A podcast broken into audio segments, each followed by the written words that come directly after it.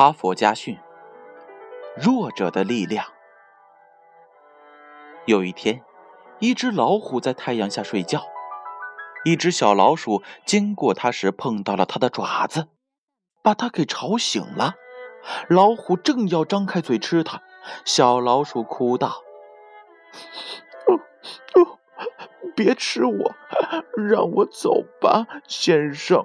有一天我会报答你的。”老虎心里冷笑道：“小小的老鼠怎么可能帮到一只老虎呢？”但它是一只好心肠的老虎，就把老鼠给放走了。不久以后，这只老虎被一张网给罩住了，它使尽了全身力气，使劲挣扎，但网实在是太结实了，于是它大声的吼叫。小老鼠听到了它的吼声，就跑了过去。别动，亲爱的老虎，我来帮你，我会把绳子给咬断的。老鼠用它尖锐的小牙齿咬断了网上的绳结，老虎就从网里逃脱了出来。